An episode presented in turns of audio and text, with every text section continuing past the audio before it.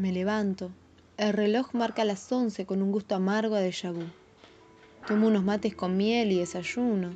Me saco el pijama para no tener la sensación de apatía, de dejadez. Me visto con el segundo pijama, uniforme oficial de los refugiados por el virus. Agarro un libro, leo, lo dejo. Busco otro libro, leo, doy mil vueltas, lo dejo. Salgo al patio, agradezco que puedo salir al patio y miro fijamente al sol con ojos achinados y enseguecidos. Reflexiono a las personas enclaustradas en monoambientes que no pueden salir más que a un balcón o mirar por ventanas.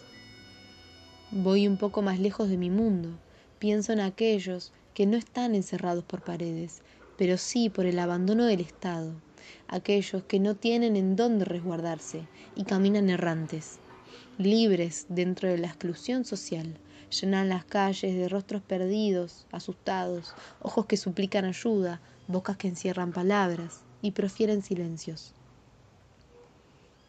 Las figuras de mujeres y hombres desdibujadas en el anonimato los miran con desidia. Pero esta gente no entiende que hay que estar encerrados, no entienden que no pueden salir a la calle. ¡Qué ignorancia! Los ojos tristes piensan en qué van a llevar de comer hoy a la casa.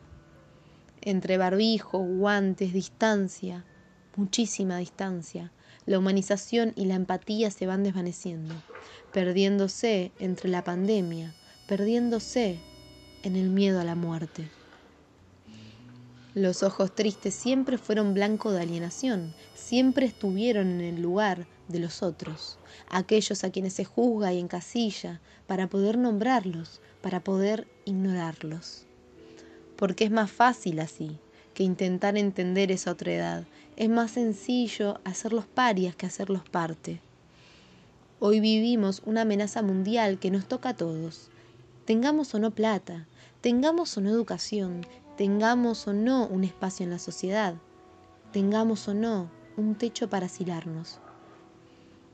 Ya es la tarde y el sol empieza a morir. La noche cae sobre los edificios, las avenidas, las casas y las personas. La oscuridad se asienta en las ventanas y balcones, en nuestras esperanzas. Prendo la televisión y hablan sobre la cantidad de infectados, el número de muertos, datos sobre Argentina, datos sobre el resto del mundo y también sobre las personas y sobre las calles. La gente está furiosa, está encolerizada, hace filas infinitas, se pelean con los demás, con ellos mismos y con el sistema. La gente está enojada. Las personas rabiosas no son racionales, solo quieren descargar la frustración con algo o alguien. Ahí es cuando llega el camarógrafo con el cronista y el micrófono, para grabarlos vociferando su odio. Y si prestamos íntima atención, en el fondo del plano ves pasar unos ojos tristes, juntando cartones o revisando la basura en la libertad de su exclusión.